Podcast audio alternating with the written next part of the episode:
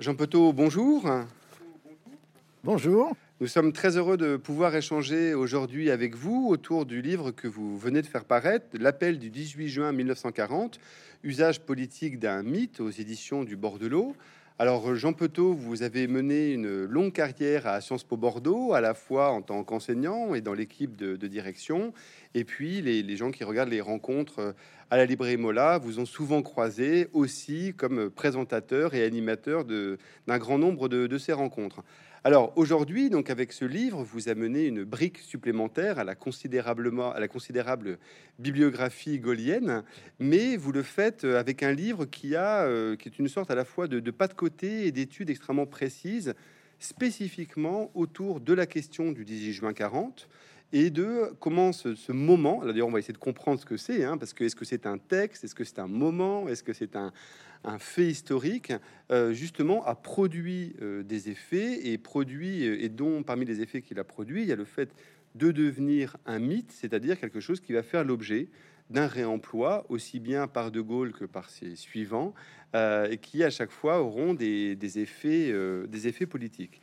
Alors, sans commencer directement par la fin, mais il y, a, il y a un petit paragraphe justement vers la fin du livre dans lequel vous dites un seul appel, celui du général de Gaulle, non enregistré, non imprimé, on y reviendra, et pour tout dire, non écouté, non entendu, est devenu en lui-même un mythe au cœur d'un mythe plus grand encore, le mythe gaulien. Alors, qu'est-ce qui vous a, vous, donné envie, euh, justement, Jean Petot, de, vous intéresser justement précisément à ce moment-là? Alors d'abord, euh, vous venez de le, dire, euh, Pierre, vous avez employé l'expression mythe gaulien. Euh, il, faut, il faut rendre, j'allais dire, à, à, l'auteur de, cette, de, ce, syntagme euh, sa, paternité, Sudi Razareddin, qui, euh, professeur d'histoire hein, à Harvard, grand historien spécialiste à la fois de Napoléon et de De Gaulle, avec un parcours et des origines tout à fait intéressantes, puisqu'il a des, origines euh, mauricienne, euh, euh, c'est lui qui a fait un ouvrage, écrit un ouvrage tout à fait remarqué, qui s'appelle Le mythe gaulien, dans lequel il, travaille justement sur ce que De Gaulle a pu incarner comme élément, on peut, dire à la fois mythique et de mythologie. Et moi, je suis reparti de cette notion pour essayer de trouver un petit peu, on pourrait presque dire, comme selon le principe, soit des images fractales, soit des matrioshkas, vous savez, ces fameuses poupées russes, pour essayer de retrouver à l'intérieur du mythe gaulien un élément qui n'est pas forcément le noyau euh, dur ou qui n'est pas forcément le mythe fondateur du mythe, mais qui en lui-même, en tant que tel, constitue aussi et peut être pris et considéré comme un mythe. Et vous, faisiez la gentillesse de citer à la fin de mon propos cette, cette évocation de, l'appel du 18 juin, hein, euh, euh, non, imprimé, non enregistré et pour tout dire non entendu. Pour qu'un mythe fonctionne, ça ce sont les grands spécialistes du mythe, hein, évidemment, au début de, de, l'ouvrage, je fais référence à Mircea Eliade ou à, à, à Bronislav Malinowski, qui sont en quelque sorte, avec leur approche ethno-anthropologique, euh, euh, ceux qui ont travaillé sur cette question, il faut qu'il y ait une réalité, il faut que les faits d'Iliade soient réellement advenus, mais qu'ils soient suffisamment flous pour qu'autour puisse naître et croître les éléments constitutifs de ce qu'on va appeler les aspects du mythe. Sachant que ce qui est très intéressant, et ce que vous venez de souligner, c'est que euh, le mot mythe, dans ce cadre-là, est à peine une métaphore. C'est-à-dire que la façon dont l'appel du 18 juin va fonctionner comme mythe, effectivement, correspond aux critères que vous, que vous évoquez, euh, évoqués entre autres par, Eliade, et que euh, il y a à la fois quelque chose qui existe, mais qui est un peu nébuleux, euh, et qui surtout, ce qui est intéressant, produit des effets, on va y revenir évidemment, mais qui sont des effets réels dans le monde réel de l'histoire, et en l'occurrence là, dans un premier temps de la Seconde Guerre mondiale, et puis dans un deuxième temps qu'on évoquera par, par la suite. Et c'est ça qui est très étonnant avec l'appel avec du, du 18 juin. Vous connaissez la, la célèbre expression euh, quand c'est flou, c'est qu'il y a un loup. eh on peut, on peut parodier en disant euh, euh, pour qu'il y ait du mythe, il faut qu'il y ait du flou. Hein. Alors la rime est évidemment moins riche, hein. mais c'est bien quand même l'intérêt. Et quand je me suis repenché sur cet épisode hein, particulier, sur cette séquence euh, finalement très courte euh, en, termes de temporalité, euh, j'ai constaté qu'il y avait un certain nombre de débats, il y avait des versions qui ne coïncident pas, qui sont même parfois totalement contradictoires. Et j'allais dire, celui qui déclenche l'affaire, c'est-à-dire De Gaulle lui-même, dans ses mémoires, on, pourrait presque dire que les mémoires qui sont, faut le rappeler quand même, écrites euh, entre 11 et 13 ans après que les faits soient advenus. Hein, euh, c'est 53, je crois, hein, la, publication du premier tome euh, de, des mémoires de guerre, intitulé d'ailleurs L'appel. Hein. eh bien, de, Gaulle pratique la litote et, et l'ellipse avec un sens absolument consommé et euh, euh, il dit, je cite de mémoire, dans ses mémoires à lui, euh, de Gaulle, au moment où je prononçais les mots irrévocables, j'avais le sentiment de, rentrer de plein pied dans, dans, l'histoire. Bon. Mais il n'en dit pas grand-chose. Et sur les conditions du départ à Mérignac, hein, ça, pour, pour, le coup, les, nos amis bordelais euh, euh, sont, concernés, c'est encore presque plus flou. Le départ se fit sans, sans émotion, en gros. Terminé. Oui, alors, effectivement, puisque le, il va être à la fois, évidemment, le, premier acteur, et comme vous dites aussi, euh, et, sur ce point lui-même, vous l'évoquez un peu plus loin dans le livre, jusqu'à un certain point, lui, il y a une, toute une ambivalence de De Gaulle lui-même par rapport à l'appel, puisque jusqu'il il ne souhaite pas non plus n'être que cela. C'est-à-dire qu'il est soucieux, alors on l'évoquera un peu après, à la fois d'entretenir la flamme, ce fameux mot de flamme qui, revient justement au cœur de l'appel, et en même temps, il n'est pas que l'homme du 18 juin, comme il a été aussi beaucoup appelé par la suite.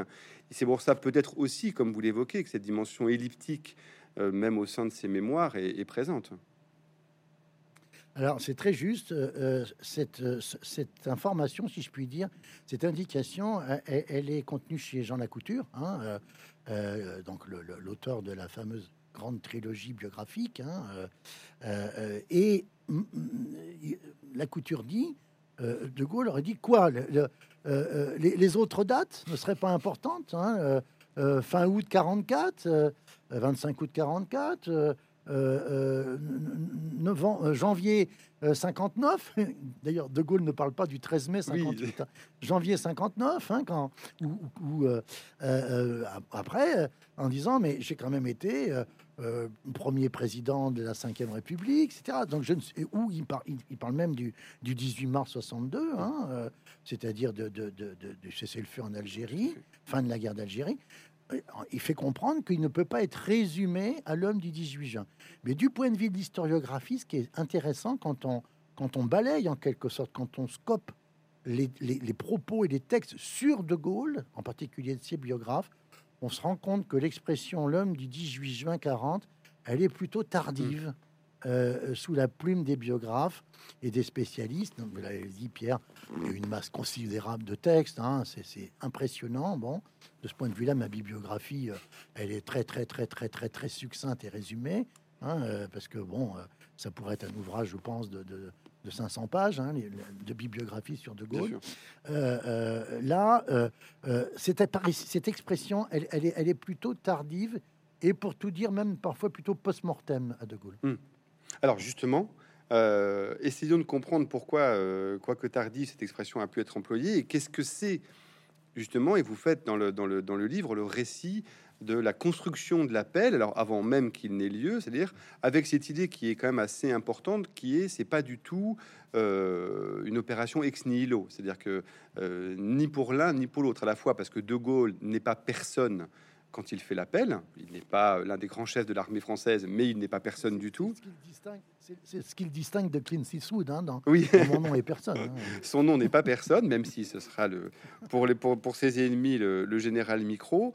Euh, et, et, le, et de l'autre côté, euh, il a même, et ça je trouve que c'est deux moments très intéressants dans ce que vous évoquez, il a ce que vous appelez des, des tours de chauffe ou des galops d'essai, euh, par laquelle il va, avant même le 18 juin, mettre en place et le discours et même la technique parce que je pense que la question de la radio est très très importante dans cette, affaire-là, euh, justement pour l'appel. Alors, ce que peut nous rappeler peut-être ce que vous évoquez comme étant cette, cette tradition d'une forme d'indiscipline, entre guillemets, alors c'est aussi là un débat historiographique euh, de De Gaulle, et en même temps l'idée que l'appel ne sort pas de nulle part, il a fait l'objet de la part de De, Gaulle lui-même de, pré-appel, si l'on peut dire, euh, préalable. J'appelle ça des, tours de chauffe. Voilà. Hein. C'est comme si euh, c'est comme s'il a fait des galops d'essai. Hein, voilà. Hein, bon. Mais cette expression de l'indiscipline, là encore, on la trouve chez la couture. Mm. Où euh, la couture, d'ailleurs, est, ça lui plaît cet aspect-là de De Gaulle. C'est le titre de, de, du premier tome de, la trilogie, Le Rebelle. et le profil d'un De Gaulle rebelle pour la couture, il relève au moins, je crois, dans le livre, j'en parle, une dizaine de cas ou douze cas de ce qu'il appelle l'indiscipline. Alors, il y a un débat là-dessus, vous avez raison de le, préciser, Pierre, au point que j'ai fait appel à, un ami, euh, je le cite dans le livre et je le remercie, hein, qui, est le général Laurent, qui est, qui est comme on dit dans en deuxième section, hein, qui est un général de, corps d'armée aérienne, euh, et qui, pour avoir cette explication sur l'indiscipline. Hein, euh, euh, parce que, par exemple, là encore, quand on prend la dernière biographie de référence, qui est passionnante et qui est mm. remarquable, qui est celle de Julian Jackson. Hein. Euh, en fait, j'ai travaillé sur vraiment avec trois grandes biographies hein, La Couture, Roussel et Jackson. Hein. ça, c'est vraiment, euh, pour moi, c'était trois, trois, trois éclairages tout à fait intéressants, d'autant que bah, ils éclairent pas les mêmes zones, mm. si je puis dire, de, du, du, du, du, personnage et du visage de De Gaulle. Quand on prend Jackson, je le cite d'ailleurs, il dit, euh, même les biographes anglais euh, de, de, de, Gaulle disent, disent, il aurait commis, un, officier supérieur anglais en temps de guerre aurait fait le quart de la moitié de ce qu'a fait De Gaulle quand, avant le 18 juin, depuis la déclaration de guerre du 1er septembre, l'entrée en guerre du 1er 2 septembre de la France en 39, il aurait été révoqué et, mis d'office à la retraite. Ça, c'est la tradition britannique. Bon, euh, pour, pour, euh, pour d'autres, c'est, c'est de dire non, en fait, c'était un officier d'état-major qui avait une production intellectuelle et euh, stratégique hein, avant-guerre, hein, au moins quatre ouvrages écrits avant-guerre, l'influence du fameux colonel Meyer, hein, qui, dans De Gaulle, fréquente les cercles intellectuels dans l'entre-deux-guerres.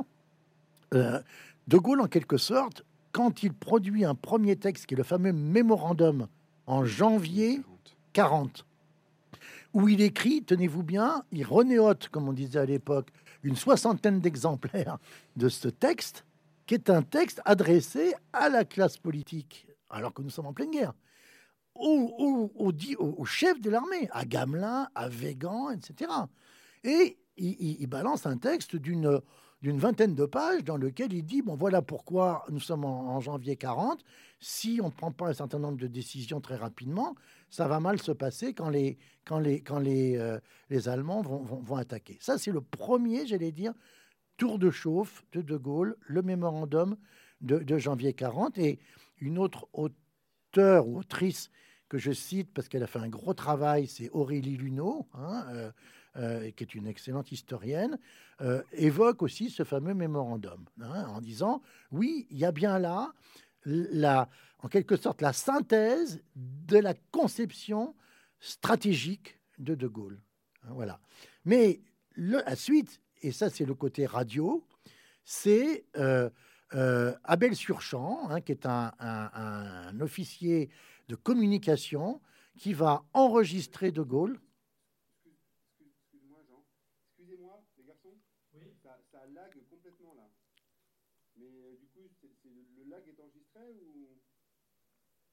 il y a le backup là-bas? Il y a un backup, oui. Quand, quand, quand Jean euh, bug, euh, c'est enregistré là-bas. Donc, nous, après, on récupère. Donc, on peut continuer normalement Ouais, mais après, c'est désagréable pour l'entretien. Non, non, non, c'est pas gênant, c'est pas gênant parce que je sais de quoi il parle. Donc, euh... ok, excuse-moi, Jean. Ça veut dire quoi, lag? Il y avait un petit truc technique, mais en fait, en fait, il n'y a pas de problème. Ça veut dire quoi Tu m'entends pas? Donc, en fait, si, mais des fois, ça, des fois, c'est ça fait. Ça ah oui, oui, oui, oui, oui, oui. Bon, maintenant, je. je... En fait, je suis très. Bon. Je suis alors, alors le, le, la, la, deuxième, la deuxième euh, euh, euh, illustration de ce galop d'essai de De Gaulle avant le 18 juin, c'est lorsqu'il enregistre euh, pour, euh, euh, à, des fins de propagande, après euh, la, petite victoire euh, euh, de la bataille de Montcornet, hein, euh, il enregistre un- un- un- une émission à des fins de propagande hein, euh, pour le quart d'heure du soldat auprès d'un officier qui s'appelle Alex Surchamp. Et on, a retrouvé très tardivement euh, cette émission enregistrée où là, De Gaulle, carrément, on est à peu près 15 jours, 3 semaines avant le 18 juin. hein, euh, on est à la toute fin mai, euh, où De Gaulle emploie pratiquement les mêmes termes qu'il va- que ceux qui vont employer le 18 juin. Effectivement, ça veut dire, avec, comme, comme vous l'évoquiez, l'idée que euh, il y a rapidement aussi chez lui la conscience. Alors, il y a tous les débats de la façon dont le- les Anglais lui laissent euh, de façon plus ou moins euh, convenante l'accès au micro de la BBC, avec plus ou moins d'affection selon les interlocuteurs.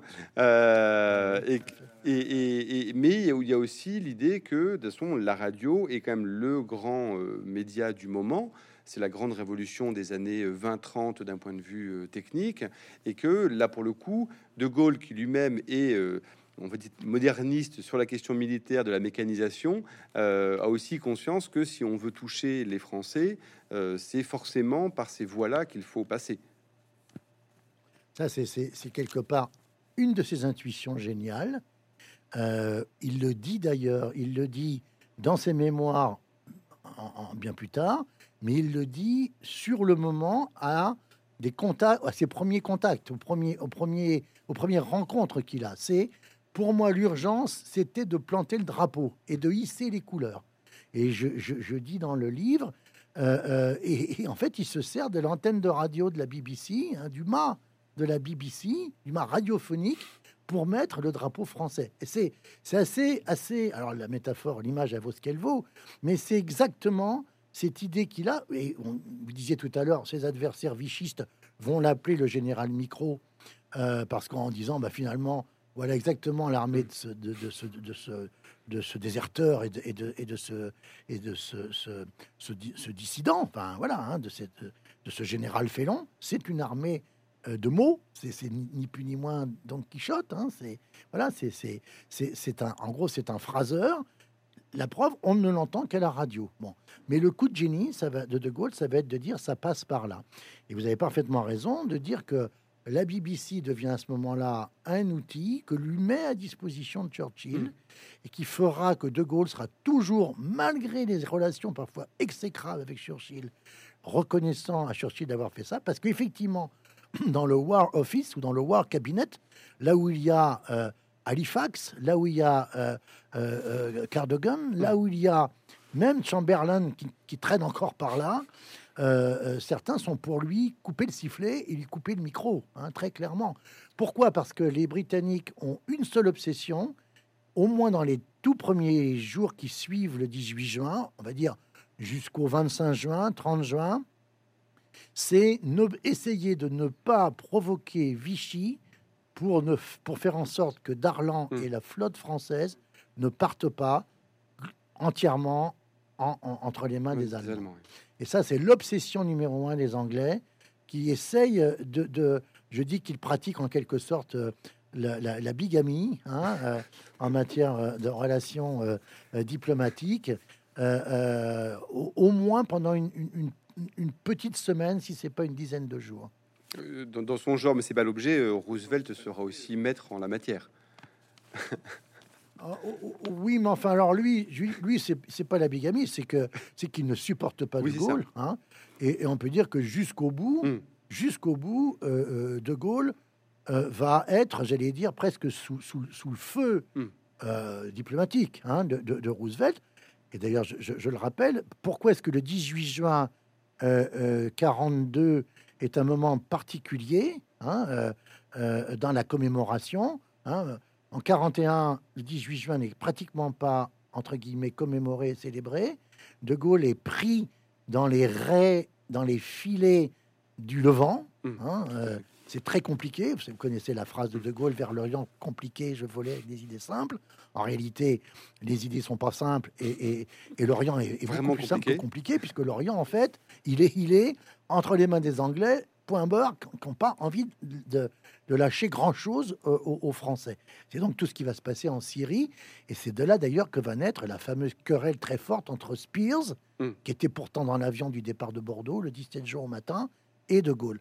Mais en le 10 juin 42, là pour De Gaulle, c'est le premier grand 18 juin, il y a tout le passage assez émouvant de la cérémonie à l'Albert Hall, hein, avec le, le témoignage qu'en donne Daniel Cordier, mais également d'autres compagnons de la libération dont j'ai eu l'occasion d'interroger les descendants hein, sur cette cérémonie à l'Albert Hall.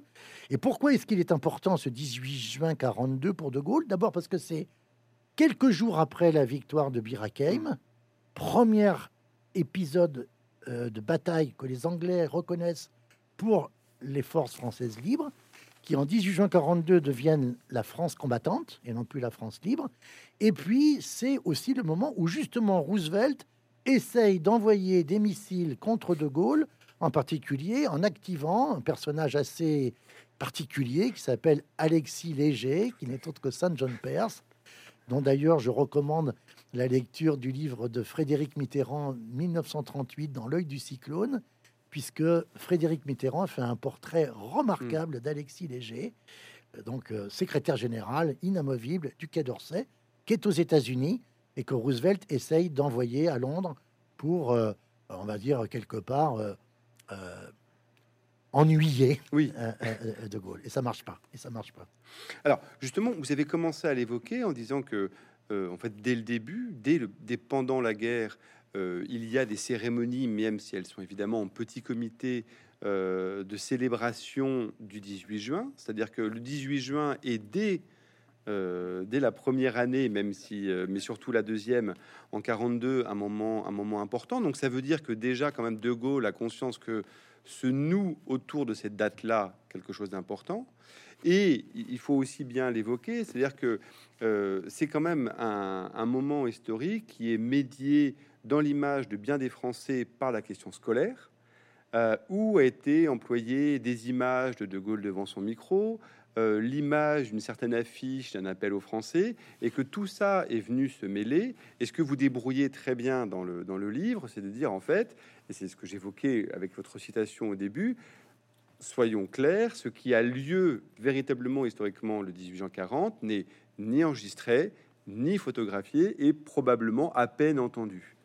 Et ça, je pense que c'est très important de le rappeler. Par exemple, exactement, puisque par exemple, le 19, 20, 21 juin, là où De Gaulle est momentanément privé de micro, privé de micro, puisque ça c'est Jean-Louis Crémieux-Briac dont il faut, auquel il faut rendre hommage parce que c'était vraiment un homme absolument à la fois délicieux, je le dis dans le livre, et, et d'une très très grande compétence euh, historique. Lui qui va rejoindre Londres pour être au service de la propagande à partir de 41, quand il réussit à, à, s'évader de de, de, de, la situation dans laquelle il était euh, à l'est de l'Europe.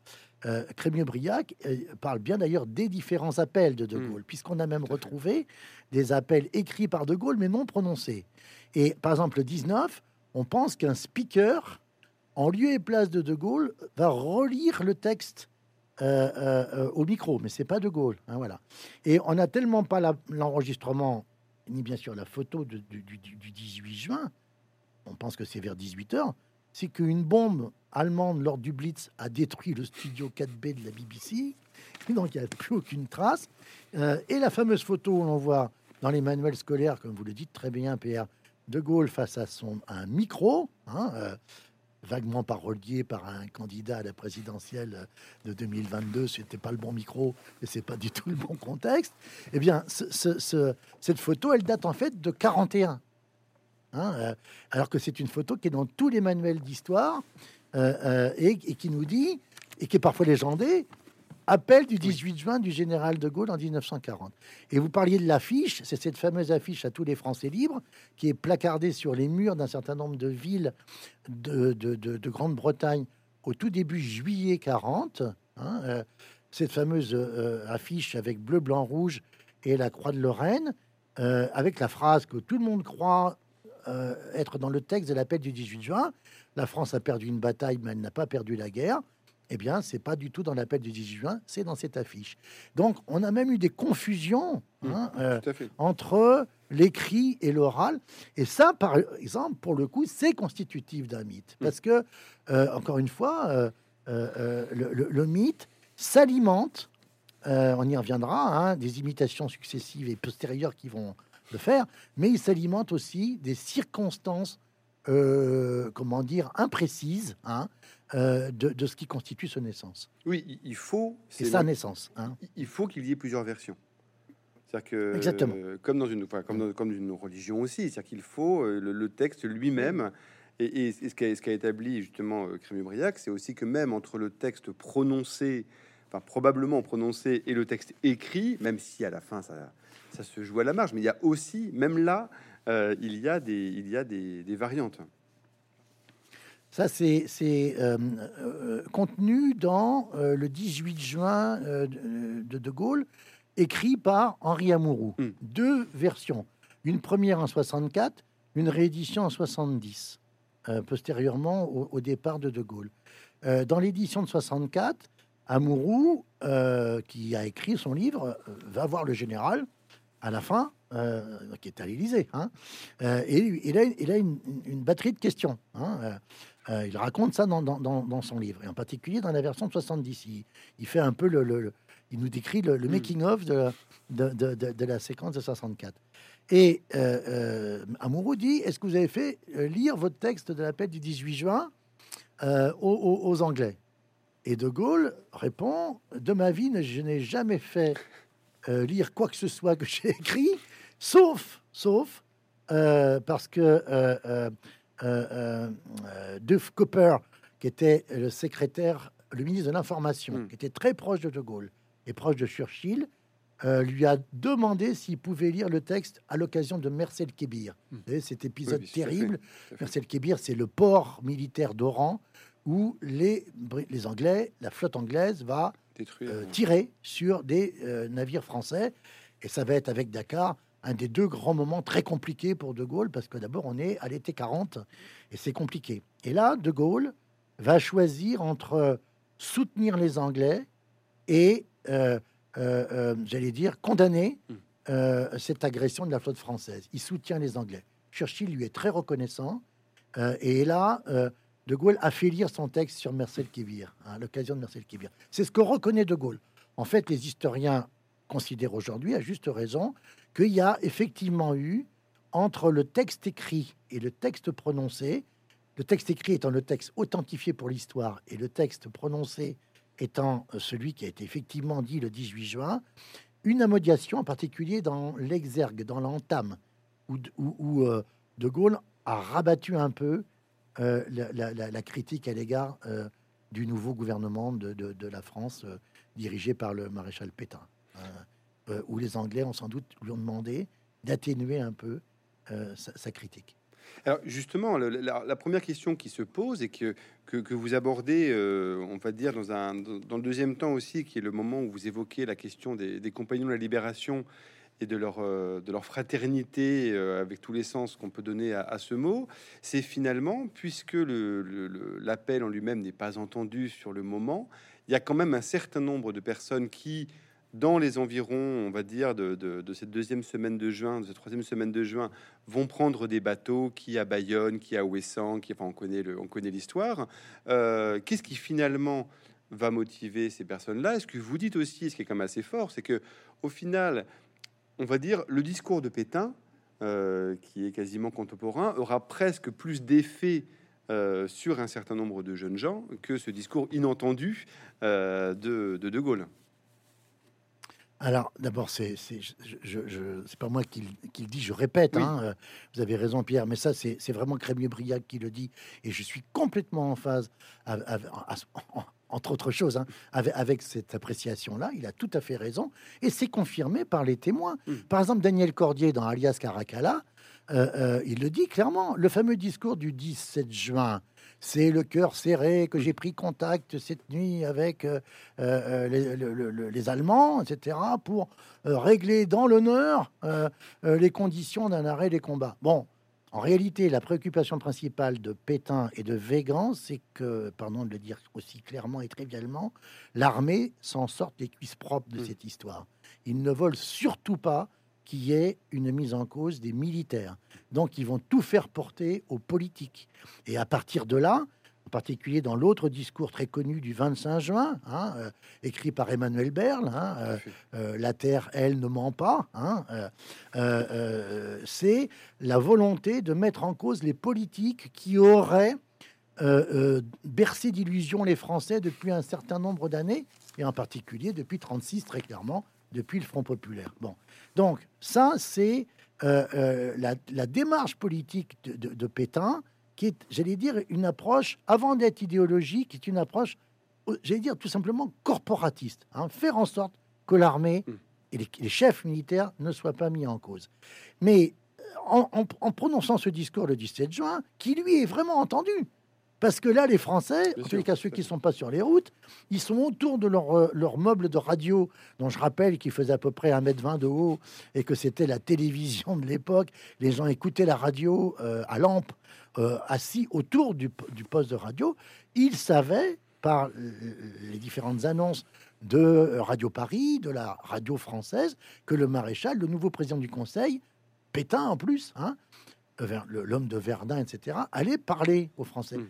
Et, Car et, et Caracalla, je veux dire, et, et Daniel Cordier dit qu'il s'attendait à ce que Pétain dise euh, Allez, c'est, c'est- on, on- on- on résiste, euh, on se bat, etc. Et donc, tous ces jeunes en particulier qui voulaient continuer le combat, mais ils tombent de leur chaise en entendant ça.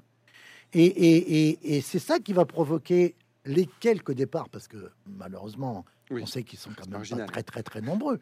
Mais, mais, mais voilà. Mais en tous les cas, c'est c'est- c'est- là que qu'il va y avoir, j'allais dire, ce départ, cette, cette sorte de mobilisation qui d'ailleurs souvent part de Bordeaux, parce que en fait finalement toute la France qui pouvait Mm.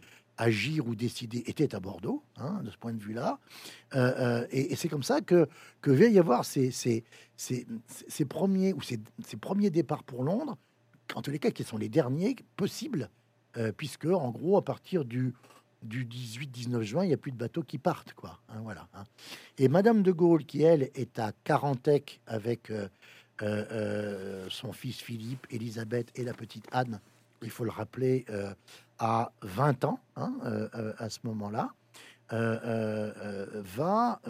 non, pardon, elle n'a pas 20 ans, puisque je pense qu'elle est née en 29. hein, donc, elle, a, elle, a, elle a 11 ans, oui.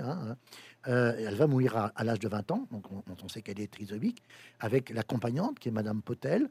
Elles partent euh, de, de Carantec à Brest. Elles réussissent, elles réussissent à prendre un dernier bateau qui part de Brest. Il y a deux bateaux qui partent en même temps.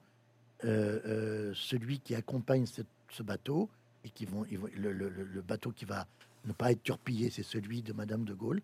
Et ils arrivent à, il arrive à Folmouth, l'autre bateau est torpillé. Et ça, c'est parti des tout derniers Mm. euh, euh, euh, bateaux avec les, les premiers futurs compagnons.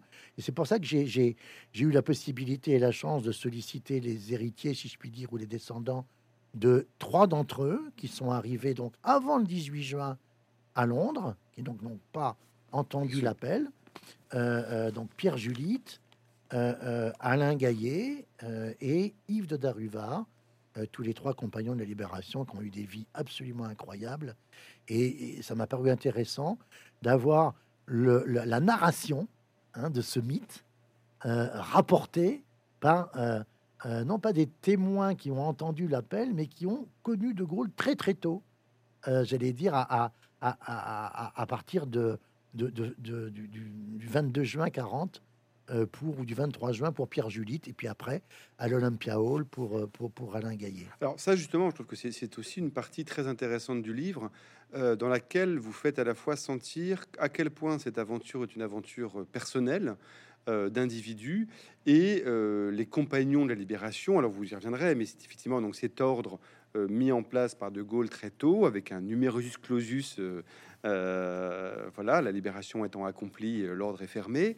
Euh, et mais ce que vous montrez très bien, c'est que on n'a pas affaire, pour dire les choses très trivialement, à un fan club.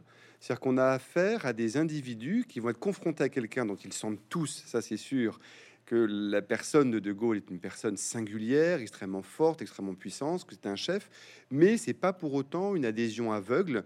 Il y a même pour certains une sorte de, de, de, de, dépit face à la froideur de, la personne. Quand il les accueille, il s'attendait un peu à un discours de type on les aura.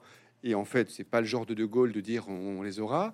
Et donc, je trouve que le, justement, dans les récits qui vous sont faits de, ces rencontres avec le De Gaulle, très jeune chef de la, de la France libre, ça c'est assez passionnant parce qu'on se rend compte qu'effectivement, il y a ce que vous appelez à la fois la transfiguration, c'est-à-dire comment ce, ce général devient une espèce de figure qui le dépasse lui-même, et en même temps qui reste un homme, et de ce qu'on en comprend, pas un homme dont la chaleur humaine était la première des qualités.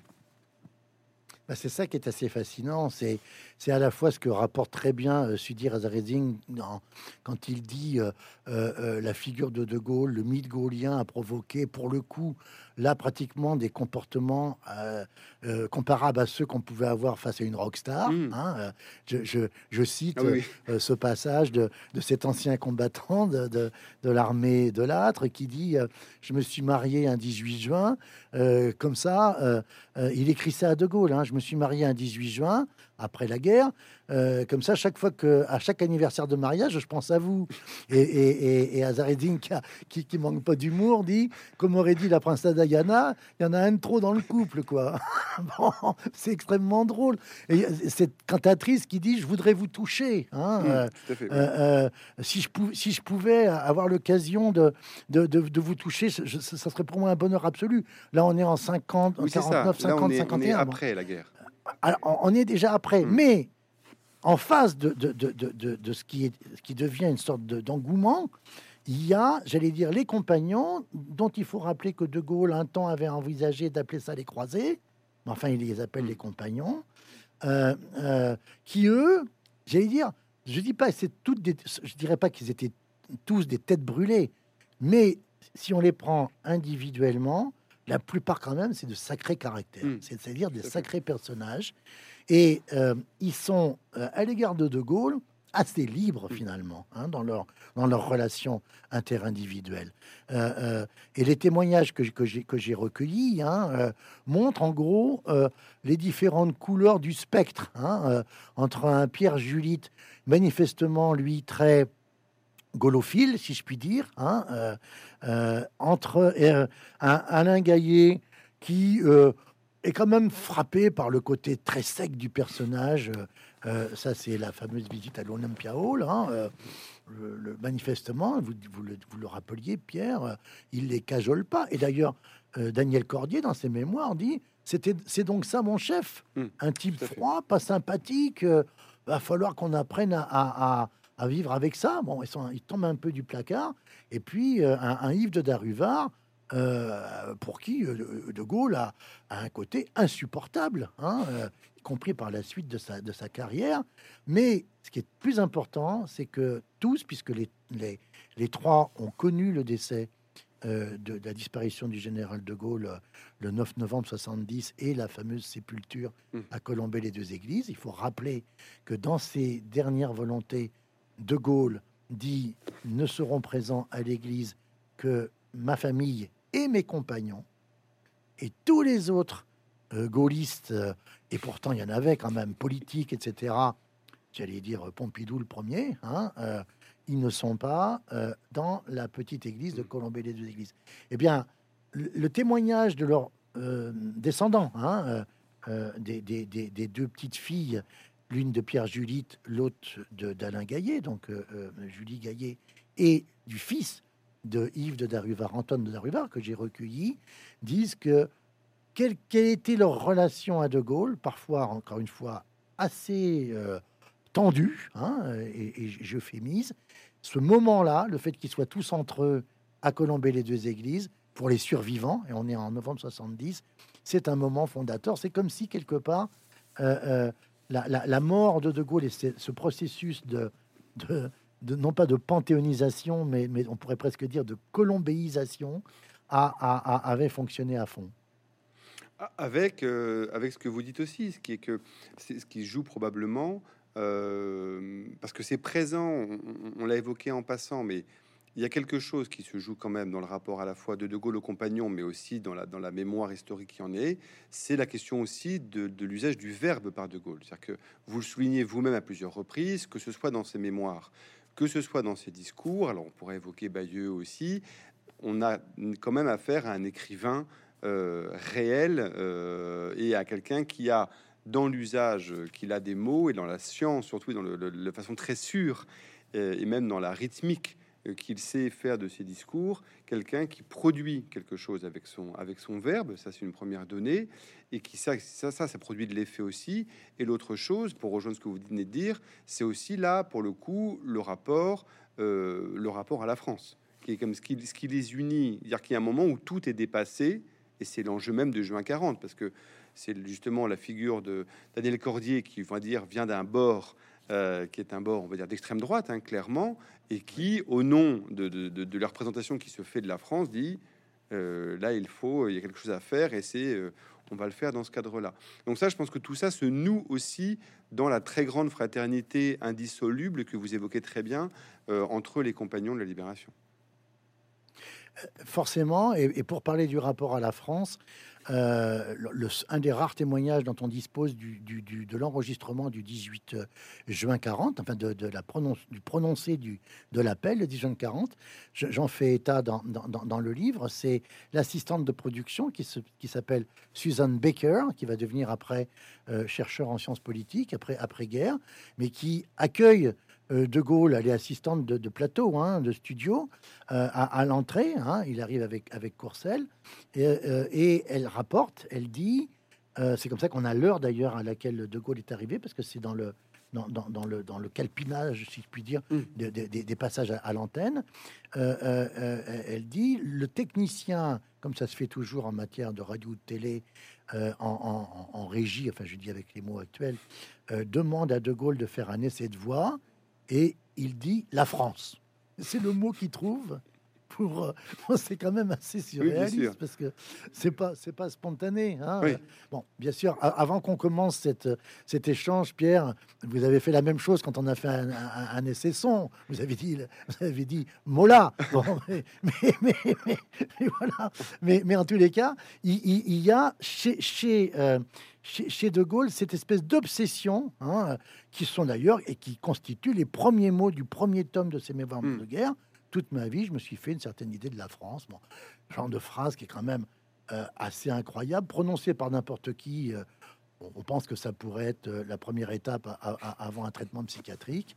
Euh, là, ça fait partie de l'histoire. C'est ça l'élément qui nous rapproche aussi, encore une fois, du mythe. Hmm. Tout à fait. Alors, justement, euh, on y vient. La guerre, euh, la guerre s'achève et se pose la question de justement comment est-ce qu'on fait perdurer à la fois euh, le souvenir, la célébration, avec deux, finalement deux choses distinctes. Alors, dans un premier temps, vous allez le rappeler, mais comme on le sait, De Gaulle est au pouvoir et puis finalement probablement moins longtemps qu'il ne l'imaginait au début. Il y a d'abord de sa part deux, souhaits qui sont pas contradictoires, mais qui sont d'un côté l'idée de ne pas faire du 18 juin une sorte de contre-fête nationale. Euh, ça, je pense que c'est très important parce que ça aurait pu être aussi un, choix de dire voilà, il y a une sorte de, renouvellement. Et en même temps, euh, l'idée néanmoins de ne pas abandonner cette date-là euh, comme étant le point à célébrer dans un double aspect qui est à la fois un rapport presque intime et aussi un rapport populaire. Alors, on est dans une période qui est, qui est compliquée, hein, c'est la période de la quatrième République, qui est celle aussi euh, du, du- du- du moment où De Gaulle est encore au pouvoir jusqu'à janvier 46. Et je souriais tout à l'heure quand vous parliez de la, la fermeture de l'ordre des compagnons. Ça correspond à un décret qui prend le jour de son départ de, de- de- de- de la présidence du gouvernement provisoire. hein. C'est pas un hasard Mm. quand même, hein, hein, euh, euh, parce que l'ordre est fermé ce jour-là. hein. Il va être réouvert exceptionnellement pour, à titre posthume, euh, le roi euh, d'Angleterre, euh, euh, et puis pour Churchill. Hein, cette fois-ci, pas à titre posthume, en, en- en- en 58. Mais euh, ju- jusqu'à à, à- à partir de là, De Gaulle euh, oscille entre euh, est-ce que le 18 juin doit être euh, un, un- un moment euh, partagé par tous les Français ou est-ce que il est réservé à mes compagnons? Parce qu'on est dans une vraie bataille mémorielle et d'écriture de l'histoire. Ça, c'est passionnant aussi de ce point de vue-là, parce que justement, un mythe vaut aussi par la manière avec laquelle on va l'écrire, et on va entretenir, si je puis dire, la flamme du mythe. Et c'est pour ça que j'emploie cette, ex- cette expression. C'est quand même assez ex- ex- extraordinaire de constater que euh, très vite, donc, le Mont Valérien devient un, lieu où euh, euh, vont, apparaître des, éléments de commémoration, hein, avec une crypte provisoire, hein, avec des cénotaphes, où on va faire en sorte, contrairement au monument du, à la tombe du soldat inconnu à l'Arc de Triomphe, euh, où on ne connaît pas l'identité hein, de, ce, soldat inconnu de la, grande boucherie de 14-18. Là, euh, on, on- on connaît les noms et on les tire au sort. C'est comme ça que Bertie Albrecht va figurer parmi euh, les cercueils de la crypte provisoire du Mont Valérien, chacune ou chacun représentant un des lieux où la France a combattu entre euh, euh, 40 et, et- et 45. hein. Euh, donc, euh, et même puisqu'il va y avoir l'ajout d'un combattant tué au Laos contre les troupes japonaises hein, en, en 45. Et, donc, eh bien, pour allumer la flamme du Mont Valérien, ça c'est assez extraordinaire du point de vue de la passation, j'allais dire de la mémoire, on utilise euh, la flamme du, du- de, de l'Arc de Triomphe. Donc, vous savez qu'elle n'a jamais été éteinte, y compris sous occupation allemande. hein. Euh, euh, c'est un petit peu comme dans la mythologie Oui, antique. on utilise la flamme de, de- Zeus, dont on dit qu'elle est dérobée par Prométhée, pour la transporter et la donner aux hommes dans une férule. On prend la flamme du, du- du- de l'arc de triomphe et on la transporte au, au- au Mont Valérien pour ranimer la flamme du Mont Valérien. C'est assez extraordinaire tout ça. On, est quand même dans, les éléments d'un- d'un- d'une mythologie qui s'écrit au fur et à mesure. Et ça, ça va advenir jusqu'en 1958, retour au pouvoir du général de Gaulle, 18 juin 58. Et là, il prend la décision, euh, d'abord en tant que dernier président du Conseil de la quatrième, puis après en tant que premier président de la République de la cinquième, de faire construire un mémorial au Mont Valérien Mm. avec euh, cette crypte et puis un dernier cercueil dont un temps derrière- d'ailleurs la légende va courir comme quoi ce serait pour lui. C'est extraordinaire, hein, euh, euh, alors qu'il n'en a manifestement jamais eu l'attention. Et ce dernier cercueil vide sera, entre guillemets, occupé par le dernier des compagnons décédés. Et, et, et- et c'est donc Hubert Germain qui est maintenant dans ce cercueil numéro 9, euh, dans, dans- dans la crypte du Mont Valérien. C'est une histoire assez étonnante, elle est, elle est presque romanesque. hein.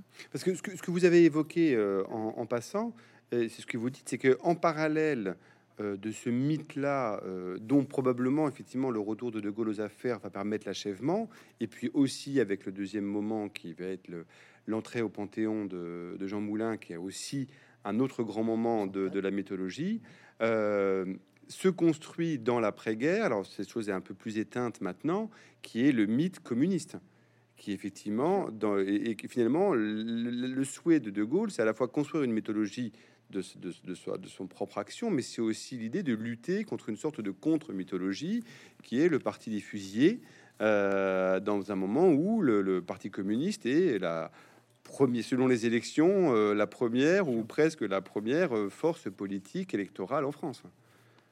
Alors, on peut parler de concurrence des mémoires hein, ou, ou de, de concurrence des, des- des écritures de mémoire, mais on, va aussi, on peut parler effectivement de concurrence de mythes, en effet. hein, euh, et très clairement, euh, euh, De Gaulle euh, ne peut pas se satisfaire euh, d'un- d'un, du- du- du- du- d'une seule écriture communiste, même si, j'allais dire, ensemble, Hmm. et ça c'est très bien noté euh, par, par Pierre Nora, je, je- je le cite euh, dans un chapitre qui s'appelle Gaulliste et communi- Gaullisme et communisme dans les lieux de mémoire, un chapitre extrêmement lumineux. hein. Euh, ensemble, les deux vont s'entendre pour euh, euh, écrire une histoire dont on sait qu'elle est quand même extrêmement dire, artificialisée, hein, reconstruite et réécrite. C'est l'histoire d'une France résistante Mm. qui se libère toute seule euh, euh, par, par- par- par- ses, par ses combattants. hein, voilà. hein. Mais vous voyez, euh, à l'intérieur de, de ce récit, qui est un, qui est, qui est un roman euh, national de, li- de la, de, la libération, eh bien, il y a bien concurrence entre les deux, au point que, alors j'ai plus exactement la date, je crois que ça doit être euh, euh, 18 juin, peut-être euh, qua- qua- 48 euh, ou 49. Euh, euh, là où De Gaulle rend hommage à Leclerc, hein, euh, Philippe d'Hautecloque, hein, qui est fait. disparu dans un accident d'avion tragique à, à Colombéchard. Et c'est là que le frère de De Gaulle, qui est président du Conseil de Paris, débaptise l'avenue d'Orléans en avenue du Mm. Maréchal Leclerc à Paris. Eh bien, à l'occasion du 18 juin, De Gaulle prononce un discours extrêmement émouvant sur Leclerc, mais il se trouve que c'est un, c'est un samedi, euh, euh, et le Parti communiste, dans les jours qui précèdent, disent attention, De Gaulle veut faire un coup d'État. Il va utiliser la date du 18 juin pour le faire. Mm. Bon, je dis en, en- en note infrapaginale, euh, est-ce qu'on imagine De Gaulle faire un coup d'État un samedi? Bon, ça n'a pas de sens. Mais c'était pour dire en quelque sorte euh, comment la, la- la- ce- cette concurrence effectivement des, des mémoires a été très vive jusqu'à à partir de 1960. Là, quelque part, le, le PC, euh, le PCF euh, euh, a d'autres chats à fouetter, Oui, si je puis dire. hein, euh, le- hein, et, et- et- et- et laisse en quelque sorte le 18 juin. Mais c'est d'ailleurs, ça correspond à un moment où De Gaulle ne ne- n'en fait plus des tonnes, pa- passez-moi la, la trivialité de l'expression, à propos du 18 juin, et je compare à dessein effectivement le transfert des, des cendres de Moulin au Panthéon en décembre 64 avec le fameux discours de Mm. Malraux historique, où là effectivement le régime gaulliste manifestement s'approprie Jean Moulin Mm. hein, euh, euh, par rapport à ce qui est fait pour le 18 juin, qui est beaucoup plus soft. Avec, alors, euh, justement, on- il faut y venir pour, pour conclure cet échange. Comme vous l'avez dit au, au début, il n'y a de mythe que s'il y a reprise, détournement, contre-mythe, critique, etc.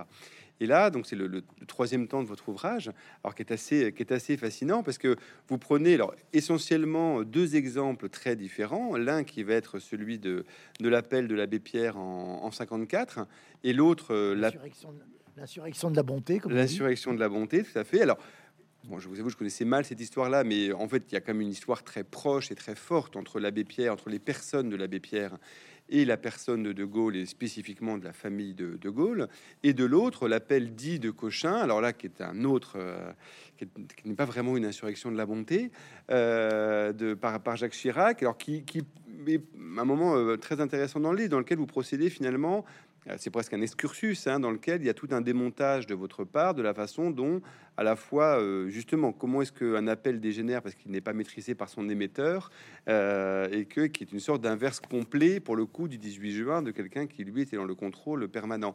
Et donc, est-ce que vous pouvez comme ça nous, évoquer justement pourquoi pour vous ces deux reprises il était important de les citer et de quelle façon finalement elles participent euh, à la perpétuation de cette idée que dans l'histoire de France depuis juin 40, l'idée de l'appel euh, est, une chose forte et finalement euh, une tentative par bien des hommes politiques ou autres de se dire on va créer du réel euh, en faisant un appel.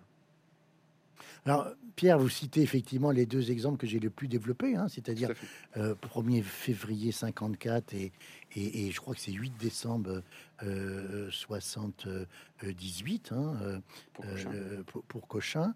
Euh, mais mais mais il y en a il y en a d'autres que j'évoque aussi et en particulier un que je trouve peut-être le plus caractéristique d'une imitation ironique, c'est celui signé par Oui. entre autres les militants du mouvement du 22 mars. euh, euh, dont il faut rappeler que ce mouvement est à l'origine euh, euh, factuel. hein. Il y a Mm. eu des, eu des, eu des, des prolégomènes des événements de 68 antérieurs, mais, mais, mais de, de- de- des fameux événements de 68, euh, où là, euh, c'est c'est un texte qui est publié le 18 juin 68. On est à quelques jours des élections euh, euh, législatives dont De Gaulle dira à Christian Fouché euh, les élections de la trouille, hein, qui vont se terminer par, bah, qui vont se traduire par un raz-de-marée et une chambre bleue plus qu'horizon à, l'Assemblée nationale. Et ce texte de, parodie de l'appel du 18 juin est extraordinaire parce que d'abord il est écrit par des, militants, des gauchistes, hein, qui sont, qui vont de, des autonomes. À l'époque, on ne disait pas ça comme ça, on disait les Mao Pontex, les situationnistes, etc. Ça dénote une vraie, une grande culture politique. Hein, je vous dis d'ailleurs de manière un peu méchante dans une note infrapaginale, constant que les temps ont bien changé du point de vue de la culture politique euh, chez les gauchistes. Mais il y a, y, a, y a, une vraie culture, puisqu'en fait, ça commence par les chefs militaires qui, depuis un certain nombre d'années, nous gouvernent. Donc, c'est vraiment à la parodie, c'est à la manière de l'appel du 18 juin. Et c'est un texte qui se, qui se lit, euh, enfin, qui est, qui est j'allais dire, extraordinaire d'imitation. bon. Mais, de fait, euh, euh, pour l'appel de l'abbé Pierre, là, on a un texte qui relève véritablement des mêmes modalités que l'appel du 18 juin. D'ailleurs, l'abbé Pierre reconnaît qu'il a été influencé hmm. et qu'il s'est inspiré de l'appel du 18 juin, y compris, c'est fascinant, par les tours de chauffe que fait l'abbé Pierre avant, avant l'appel. Un texte non plus non enregistré, c'est assez extraordinaire, dont il va falloir attendre les années 90, tenez-vous bien Pierre, pour que l'abbé Pierre le enregistre hmm. et, le, et, le, et, le, reprononce. Bon. Euh, donc ça, c'est vraiment, j'allais dire, l'imitation inspirée. Et puis en face, alors c'est un exercice de style, j'en conviens, qui est un, peu facile, mais, particulièrement plaisant. Euh, ce, document étonnant qui est donc euh, l'appel dit de Cochin. Alors d'abord, vous avez vu que c'est pas une date, hmm. hein, c'est pas l'appel avec une date, c'est un lieu. C'est pas n'importe quel lieu, c'est un hôpital. Et puis, et puis c'est surtout ce que j'appelle un texte apocryphe renié par son auteur. Hein, puisque euh, par la suite, euh, euh, Chirac a ses biographes, a ses interlocuteurs, redécliné en plus par l'excellent Jean-Luc Barré, qui a été le, celui qui a tenu la, si je puis dire, non pas la, plume, presque. mais le clavier des mémoires de Chirac. je fais référence au livre Ici mmh. chez Chirac. Hein, eh bien, on voit que Chirac, quelque part, il a, comme dit Pierre Péan, à Chirac, vous l'avez traîné comme un boulet, euh, cet appel de Cochin. Hein, euh. Alors, ça va avoir raison de Marie-France Garot, hein, qui va euh, faire les frais de l'opération, et de Pierre Juillet, mais qui sont les deux co-auteurs de ce texte signé, qui, quand on le relit, est, est, absolument étonnant. Avec des outrances qui vont jusqu'à évoquer ce fameux parti de l'étranger. En, même temps, euh, parce que c'est aussi le, dernier point où on peut aboutir, c'est assez significatif d'un moment, et probablement d'un moment de bascule, où euh, c'est aussi la question du poids des conseillers, euh, la question du moment où les hommes politiques, sans pour ça qu'ils soient non plus invertébrés idéologiquement, mais peuvent déléguer une partie de leurs euh, considérations idéologiques à d'autres qu'eux-mêmes, etc. C'est aussi, euh, c'est aussi comme ça que vous le prenez, que vous l'analysez. Alors même si ça permettra la mue de Chirac vers un autre Chirac qui est celui des années 80, avant que lui-même ne mue dans les années 90, etc. Mais euh, c'est aussi par rapport à, quelqu'un qui a été donc le, le, collaborateur de, de Pompidou, c'est aussi assez significatif d'un certain devenir d'une forme de personnage politique.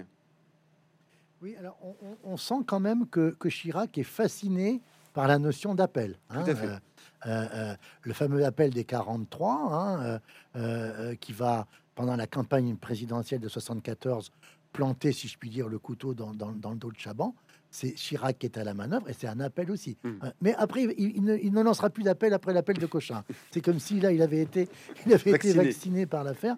Voilà. Et, je cite, c'est un très beau texte de François Giroud qui s'appelle Le dernier hmm. galop du cheval noir, hein, publié peu de temps avant, le 21 avril 2002, en pleine campagne présidentielle euh, de 2002. C'est un très très beau texte de, François Giroud, euh, comme on en a écrit comme ça des, des, textes, je veux dire, avec une, une, une acuité et une intelligence où elle fait référence au cheval Et très souvent, je, me plais à le, reprendre à plusieurs reprises, Chirac est assimilé à un étalon, un cheval, parfois un cheval fou, euh, mais également un, extraordinaire, une extraordinaire bête de course, quoi. Hein, Voilà. hein.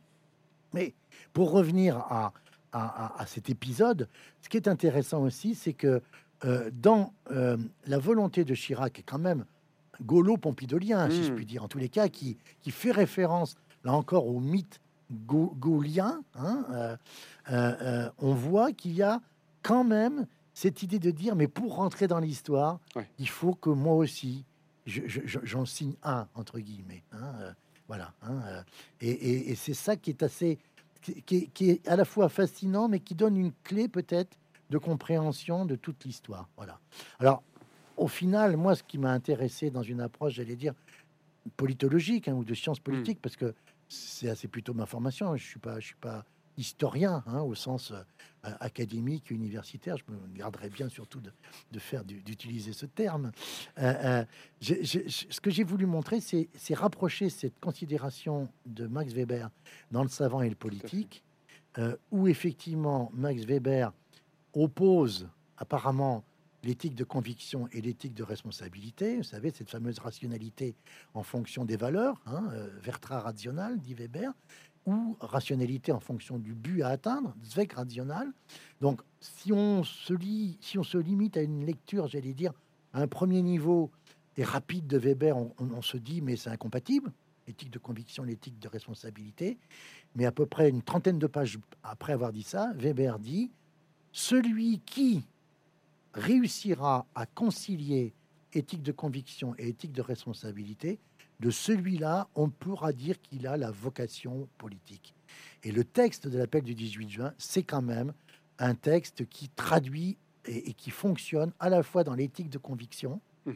l'éthique de conviction de la grandeur de la France, l'éthique de conviction que la France n'est pas seule, qu'elle a un empire, que la guerre peut se poursuivre ailleurs, qu'il faut surtout pas renoncer, l'éthique de conviction que la guerre va être mondiale, ça c'est quand même assez incroyable de dire ça le 18 juin 40, d'écrire ça le 18 juin 40, quand on connaît la suite du film, hein, puisque c'est simplement 21 juin 41 Barbarossa Mm. et 7 décembre euh, euh, euh, euh, 41 Pearl Harbor.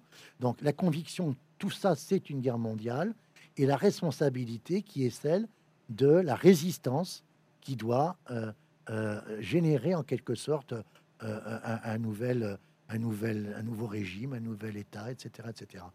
Et donc là, on voit bien que quelque part, outre le fait que c'est un mythe, dans le mythe, l'appel du 18 juin, c'est aussi en quelque sorte l'acte de baptême euh, euh, de, de- de- Charles de Gaulle, homme politique. Jean Poteau, merci beaucoup du, du rappel justement de cette vocation euh, politique du général de Gaulle et puis surtout Merci. de montrer comment euh, euh, il est encore possible historiquement euh, d'agir par la parole.